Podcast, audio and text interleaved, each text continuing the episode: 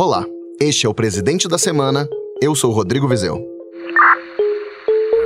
Trabalhadores do Brasil. O Brasil tem instituições democráticas sólidas.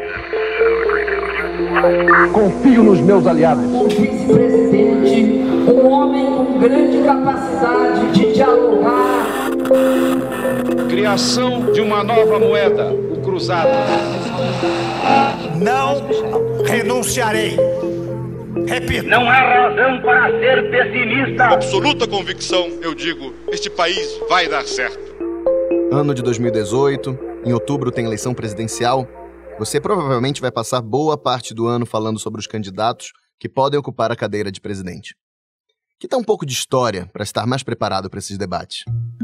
Ao incansável e presidencial ouvinte, a Folha lança um novo podcast, o Presidente da Semana. Toda semana você terá um episódio que contará a história de um dos presidentes brasileiros. Para cada um deles, eu vou ouvir historiadores e jornalistas. Vai ter presidente para todo tipo de gosto e de desgosto.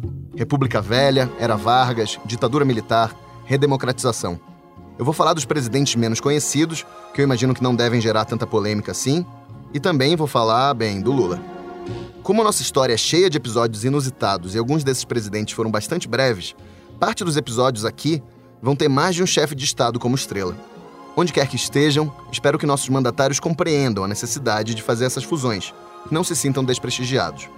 Nesse ritmo semanal, eu vou chegar após o segundo turno da eleição, no fim de outubro, ao último episódio, que vai ser dedicado a quem quer que tenha sido eleito para comandar o país em 2019.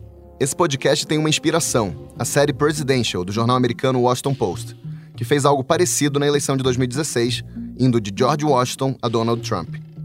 Dados os devidos créditos, vamos ao nosso George Washington, bem entre aspas. O Marechal Manuel Deodoro da Fonseca, o primeiro presidente do Brasil. O nosso presidente pioneiro era uma figura ambígua. Criado no exército imperial e amigo de Dom Pedro II, ele foi o protagonista da derrubada do império. Líder do golpe republicano, ele hesitou antes, durante e depois do 15 de novembro de 1889. Herói da Guerra do Paraguai, ele teve desempenho desastroso como chefe do Poder Executivo. Para a maior parte dos brasileiros, Deodoro da Fonseca é uma pintura. Provavelmente você vai lembrar do quadro do Benedito Calixto, que o põe como centro de um épico levante militar que acabou com a monarquia. Isso provavelmente estava nos seus livros de história, aquele monte de tropas enfileiradas levantando chapéu e espada. Eu conversei com o historiador José Murilo de Carvalho, imortal da Academia Brasileira de Letras e autor, entre tantos livros sobre Império e República, de Os Bestializados, O Rio de Janeiro é República que não foi. O Zé Murilo fala um pouco da confusão que foram aqueles dias de proclamação da República e sobre como as coisas não foram bem como na pintura. Teodoro certamente era a pessoa errada no lugar errado. Né? Ele era um militar profissional, é, muito fiel à monarquia, amigo de Pedro II, mas, sobretudo, um, profissional que, que, em realidade, não gostava de civis, não gostava, na época se dizia, dos casacas e, e com uma postura extremamente corporativa. O que interessava a ele, ele na realidade nunca proclamou a República, ele depois do Ministério, e a razão que ele deu foi porque o governo estava perseguindo o Exército.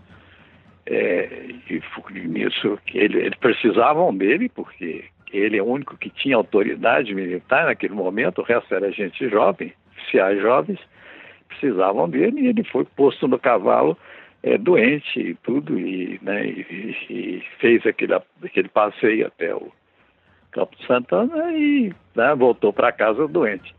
E durante o dia todo não proclamou a República, só a final da tarde que saiu um manifesto. É claro que há alguma, alguma dúvida, algumas, certas controvérsias, mas há também né, versões que dizem isso claramente. Há a versão de alguém que estava presente dizendo que Deodoro em nenhum momento deu viva à República. Ele mandou, né, pessoas que estavam dando viva, mandou calar a boca. E que quando levantou o chapéu, que era a saudação oficial né, do, do, do, do Exército para, para chefias civis, ele teria é, saudado né, dizendo que viva o imperador. É, é, disputado, mas há, há vertente nesse sentido, e de fato, realmente ele não, ele passou o dia, inclusive doente, foi para a cama Zé do Patrocínio foi para a Câmara Municipal, segundo a Constituição, que reconhecia uma nova dinastia. Ele foi para lá e proclamou a República na Câmara Municipal do Rio. É, foi a única proclamação formal da República que houve, foi essa. A ação foi até o fim do dia, e quando saiu né, a, a declaração oficial, então saiu até estranhamente, fica, fica proclamada provisoriamente a República no Brasil. Então, é, realmente há aí uma, uma, o quadro dele proclamando a República como é, é realmente extremamente é, é, é discutível. E o imperador tinha condições de resistir a, a, ao golpe de, do 15 de novembro? E por que, que ele não resistiu? O imperador ficou totalmente, totalmente apático. Ele estava doente, já bastante doente, do diabetes dele ficou totalmente apático em relação, foi, teria sim condições. Eu, eu diria, eu digo sempre que se fosse o pai dele, não teria sido é, proclamada a República naquele dia, certamente não. Porque ele teria, tinha relações muito melhores com os militares, teria mobilizado as armadas e teria certamente eram as forças que estavam no quartel-general é, eram muito superiores às forças que cercaram o quartel né, com Deodoro. Então, é, mas o vereador, todas as sugestões que fazia, vamos, é, os chilenos tinham um navio de treinamento chileno, ofereceram a ele que recorresse, que se recolhesse ao navio até, até organizar a resistência. Ele falou, ah, não, isso é indigno de se fazer. Sugeriram, o Rebouças sugeriu, vamos para Minas Gerais, para de lá organizar a resistência nas províncias. Ele falou, não, não vou fazer isso não, não sei, foi, foi totalmente apático, realmente é, começava, de repente, começava a ler as revistas dele, ele não estava bem e, e já tinha dito antes, se não me querem, é, é, mande embora, eu não, não, tudo bem. Aí você deve estar se perguntando, né? Se o Deodoro foi um líder republicano tão hesitante, por que o botaram como líder? Para entender isso, é preciso entender a bronca do exército com o império. Os militares começam sem força e alijados da política do Brasil imperial, e vão ganhando espaço e prestígio paulatinamente, depois do sucesso da Guerra do Paraguai, que terminou em 1870. Ao longo dos anos antes do golpe da República, uma série de conflitos entre o governo imperial e as forças armadas foram distanciando os dois lados. A nossa história chama esse problema aí de a questão militar. E essa bronca do exército era tudo que o movimento republicano queria. Embora estridentes, os republicanos eram ruins de voto. Ia cair muito bem para eles uma forcinha dos militares, né? E para ter os militares, era preciso ter o Marechal Deodoro. Ele tinha autoridade, muita autoridade dentro do Exército, do oficialato superior do Exército. Isso ele tinha, ele tinha. Nenhum dos outros é, propagandistas da República dentro do Exército, Benjamin Constant era um tenente-coronel, era, é, não tinha nenhuma condição de liderar um movimento e, e ter a, né, a adesão né, do oficialato. Ele não, ele tinha isso. Então era fundamental para eles ter uma figura dessas. Daí que tentaram convencê-lo o tempo todo de assumir o movimento. Eles e perceberam que o problema dele era o exército. Então eles chegavam perto dele e falavam que ah, o governo quer perseguir o exército, não sei o quê, etc. Inclusive a proclamação foi, foi precipitada por boatos falsos, é, é espalhados de propósito, de propósito pelo Major Solon, dizendo que a Guarda Nacional e a, a Guarda Negra iam atacar as, as, unidades do Exército. Isso tudo boato, explicitamente reconhecido. Quando ele viu, viu falar nisso, ele, ah, não, isso eu não permito, não sei o quê, e, e, e realmente é, a, decidiu a, aderir a, a participar do ato da, daquela passeata é, militar mas que em nenhum momento ele proclamou a República. Momento. Ele estava hesitando o tempo todo. Então, realmente, é, era um, e ele foi um instrumento, não, em nenhum momento proclamou a República, mas foi empurrado e acabou assumindo. Mas se mostrou totalmente é, inadequado para, para, para o exercício do, do poder, sobretudo numa República. Ele não se faria. Não havia outro oficial superior capaz de liderar é, os, os, né, os, os militares do Exército. Ele que tinha essa autoridade. O Zé Murilo também entrou numa discussão que me interessou muito nessa história, que foi essa rivalidade que foi se construindo ao longo do Império entre os militares e Ascensão e a elite dos civis do país, que eram pejorativamente chamados de casacas. Então havia um conflito muito grande entre, entre esses, eh, essas duas forças, mas o exército foi desenvolvendo, sobretudo desde 30, mas sobretudo depois da Guerra do Paraguai, realmente essa uma rivalidade grande contra né, os casacas. E aí uma autovisão deles de que eles eram os patriotas, eles eram os capazes de dirigir o país e não os bacharéis, os bacharéis letrados, né, que em geral é, formados em direito, que não pensavam no país, não pensavam na pátria, não tinham patriotismo, é, etc. Então, é, e, e, o ensino militar na escola militar, sobretudo com Benjamin Constant, era um ensino muito é, realmente filosófico e não tanto profissional. Criou-se dentro, sim, do Exército, sobretudo a ideia de dar superioridade dos militares, sobretudo no que se refere à, à ideia do patriotismo. Eles pensam na pátria, os civis não. Mas certamente isso é, não era nada aceitável para a elite civil, que é, mesmo a republicana, que veio da elite, da elite política imperial, e no Império havia uma, uma, uma cultura política de total isenção das Forças Armadas em relação à política.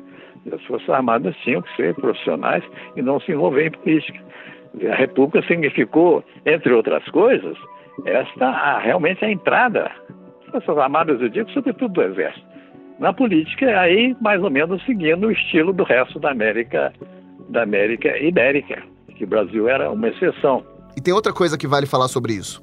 A chegada do Marechal Deodoro ao poder é só o primeiro capítulo do envolvimento dos militares com a política na nossa história. Isso ainda vai dar muito pano para manga na nossa série aqui. De alguma maneira, o exército se considerava mais ou menos o dono da República. Nós proclamamos a República e a responsabilidade é nossa e nós somos né, os donos da República. É, isto liga até 64 a, a isto. Bom, eu acho que deu para entender as razões da chegada do Deodoro ao poder e como essa chegada foi tumultuada. Agora, como foi o governo do Deodoro? No final das contas, ele ficou no poder por pouco mais de dois anos. A maior parte desse período foi chamado governo provisório, em que o país estava fazendo uma nova constituinte e foi preparando as regras da República. E vale ressaltar, com muita censura à imprensa. Nesse começo da história, dá para ver os traços do apreço simbólico que o Deodoro da Fonseca tinha pelo regime monárquico que ele mesmo tinha acabado de derrubar os republicanos bolaram uma bandeira para o país que era basicamente uma cópia da dos Estados Unidos. Quer ver pesquisa que você vai ver. A única diferença é que, em vez de vermelha e azul, ela era verde, amarela e azul.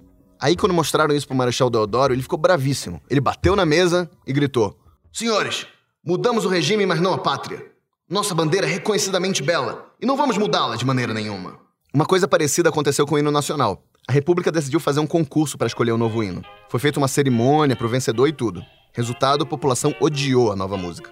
Quiseram o velho, do Império, que tinha inclusive a mesma melodia do nosso hino de hoje. O Marechal Deodoro, que não era bobo nem nada, concordou com seu bom povo e ficou acertado o seguinte: o hino nacional ficaria sendo o mesmo, com uma letra que só ia surgir anos depois, e o hino vencedor do concurso ia virar o obscuro hino da proclamação da República. Você já ouviu?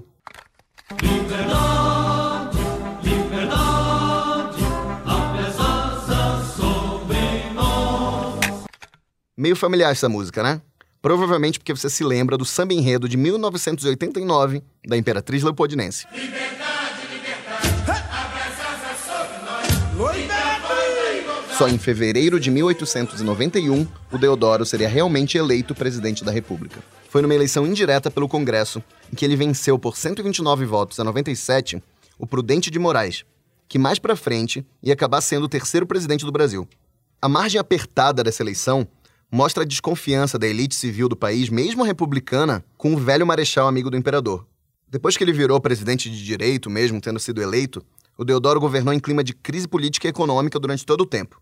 Ele era muito centralizador e comprava briga com todos os políticos, que queriam controlar os poderes dele, inclusive.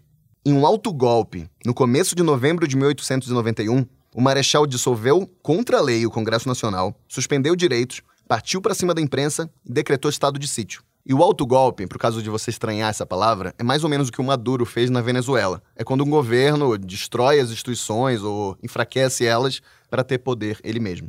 O golpe do Deodoro não deu certo. Não teve apoio da Marinha e ele se viu forçado a renunciar, no fim do mesmo mês de novembro de 1891. E sentiu o tempo todo fora do, do, do lugar na presidência. Ele, ele não fazia política, não tinha, não tinha esse tipo de, de, de habilidade, tinha atritos sérios. Ele desafiou Benjamin Constant, que era ministro, para um, para um duelo, numa reunião ministerial, e né, fechou o Congresso, funcionando como como, né, como se ainda funcionasse o parlamentarismo é, imperial.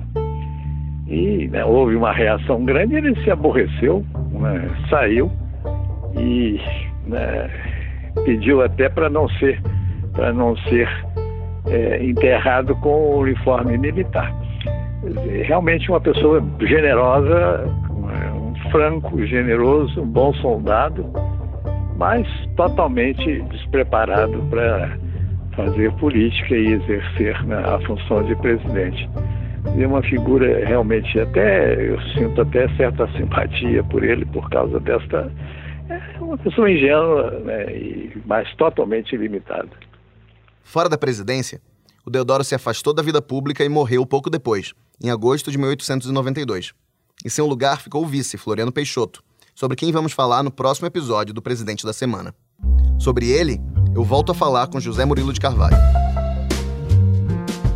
Esse foi o primeiro episódio do Presidente da Semana. Eu espero que você tenha gostado e que ouça nossos próximos episódios. Também não deixa de comentar, seja na caixa de comentários do site da Folha ou no aplicativo que você utiliza para ouvir, seja no seu celular ou no computador. Eu sou o Rodrigo Vizeu, responsável pela pesquisa, produção e roteiro do programa. Vitor Parolin edita o podcast. Até a próxima.